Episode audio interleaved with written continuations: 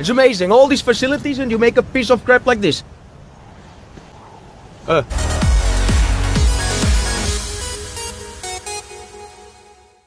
Amigos, tá puxado pro torcedor da Ferrari o sofrido tifose. Cada dia é um meme diferente para dar uma zoada neles. Inclusive esse aí, que é uma referência àquela cena clássica do Rush, o filme ali em que o Nick Lauda reclama do carro, diz que é uma porcaria e acaba chocando pela sinceridade, né? Mas nada é tão ruim que não possa piorar. Esse já é o pior início de temporada da equipe desde 2009 e a gente vai mostrar hoje aqui um gráfico para você entender detalhadamente como é que a Ferrari chegou nessa situação, né? incluindo os anos anteriores aí. A gente vai fazer isso dentro desse nosso guia do Grande Prêmio da Inglaterra. Antes, aquele convite para você se juntar a gente, fazer parte da construção desse canal, curtir a Fórmula 1 de um jeito diferente, de um jeito novo, de um jeito interessante. E fazer isso é muito fácil, só se inscrever, dar like no canal e ativar o sininho aí que você recebe todas as notificações e a gente vai subindo cada vez mais e entregando conteúdo cada vez melhor para você, tá bom? Bom, três corridas e crise instaurada na Ferrari, né? Atrapalhada do Vettel e do Leclerc lá na Áustria, erro de estratégia e ritmo ruim na Hungria. Como a gente já disse, é o pior início de temporada da equipe Ferrari em mais de 10 anos. Daqui a pouco você vai conferir esse gráfico que a gente preparou para você aí. E o bicho já tá pegando lá em Maranello, hein? Na semana passada a Ferrari anunciou a criação de um departamento de desenvolvimento desenvolvimento, né? É um departamento de performance e trouxe de volta o Rory Byrne, projetista sul-africano que ficou muito conhecido aí, especialmente pelo desenvolvimento dos carros da era dominante do Michael Schumacher nos anos 2000. Não é um cara que esteja assim tão afastado do esporte, né? Tão distante quanto se imagina, porque a Ferrari nunca deixou ele ficar em paz, né? Sempre pediu uma coisinha ou outra. Ele chegou a prestar consultoria técnica para o carro de 2017, por exemplo. Mas a pergunta que eu faço é a seguinte: o que, que o Rory Byrne pode fazer para salvar salvar o ano da Ferrari? Não sou capaz de opinar.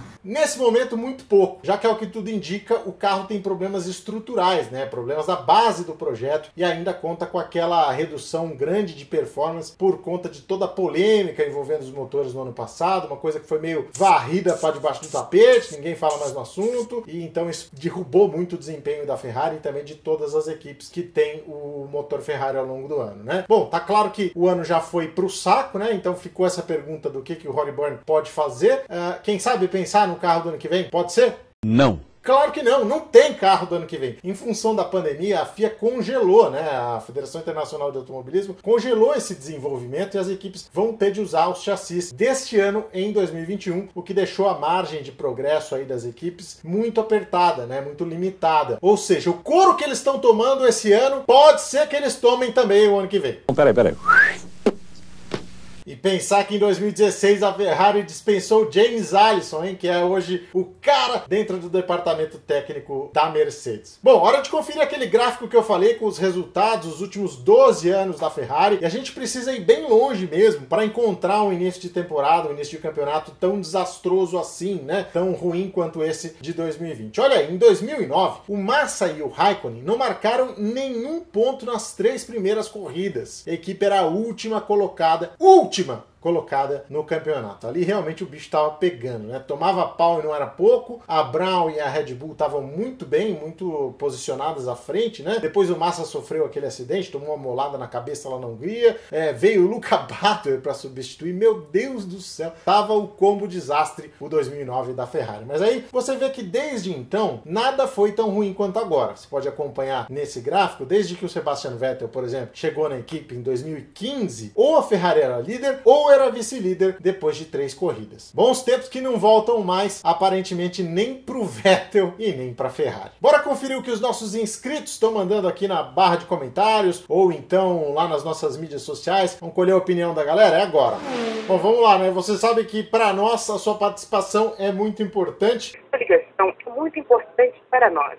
O Gustavo Gabriel escreve assim: Esse ano parece que o Hamilton vai levar o campeonato de braçada. O carro da Mercedes é muito melhor que o das demais equipes. Não tenho dúvida, não, viu, Gustavo? É, a única esperança é que o Bottas possa fazer frente ao Hamilton, mas o Hamilton tem que estar com muita preguiça e o Bottas muito inspirado para isso acontecer. André Martins: Se o Max não tivesse saído na primeira corrida e tivesse uma estratégia melhor na segunda, hoje a gente teria uma briga mais interessante pelo título.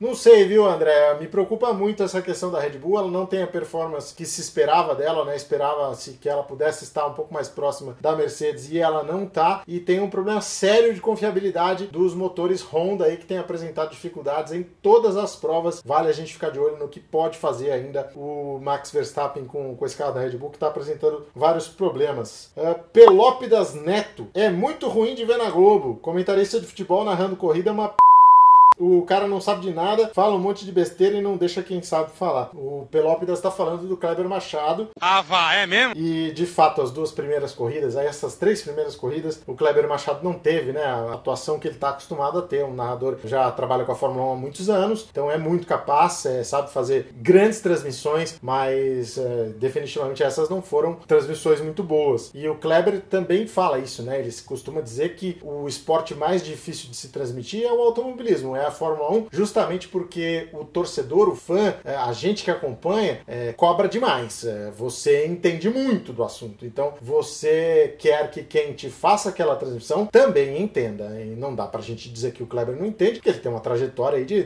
30 anos fazendo isso e narrando grandes corridas, como aquela de 92 do Senna com o Mansell. Ele vem pelo túnel, pé embaixo, pé embaixo. A força do V12 da Honda, a força do V10 da Renault a chicane. É um cara com bastante trajetória aí, mas de fato esse início de temporada não foi legal. A Globo tá tentando aí se ajustar ainda, né? Um novo formato, é, novos comentaristas. Eu consigo ver os dois lados aí. De fato não foi bom, mas eu acho que tem, tem condição de melhorar ainda.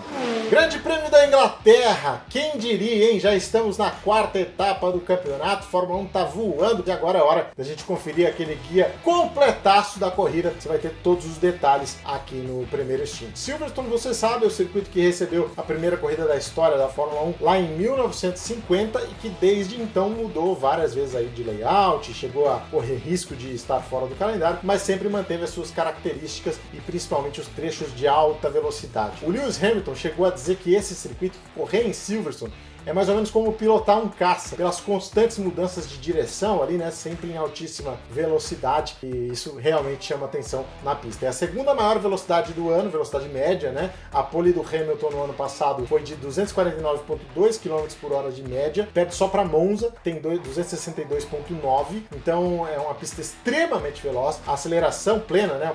tempo de pé embaixo é de 70% da volta e também por isso é a pista que tem menos trocas de marcha no ano, né? Só 40 ao longo de todo o traçado. É em Silverstone também que os pilotos encaram a maior força G, a força G do ano, 4.6 na curva 12, a famosa Beckett. É a mesma força da gravidade que eles encaram lá no circuito de Austin na curva 6 também. Então haja pescoço e haja preparação física para encarar esse grande prêmio da Inglaterra. Vale ficar atento também à possibilidade de intervenção do safety car, que é bastante frequente nessa pista e que pode embaralhar bastante as coisas. Para yeah.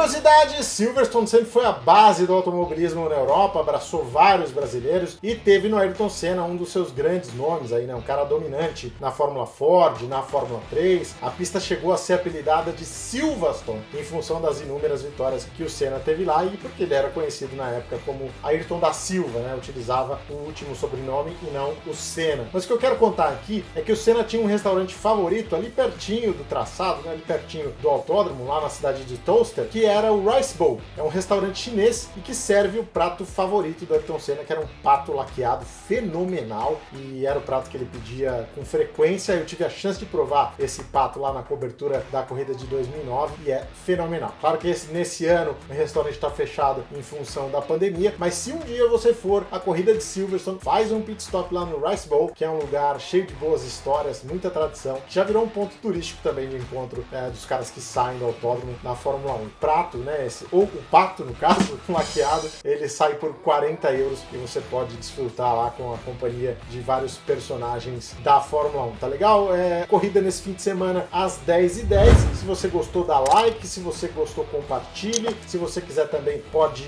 comentar aqui embaixo o que você gostou, o que você não gostou. E a gente vai, sem dúvida alguma, aprimorando esse conteúdo para você. Não se esqueça, daqui a pouquinho aí na cartela final você tem os horários para se programar para o Grande Prêmio da Inglaterra. É isso aí, primeiro stint, um novo jeito de curtir Fórmula 1.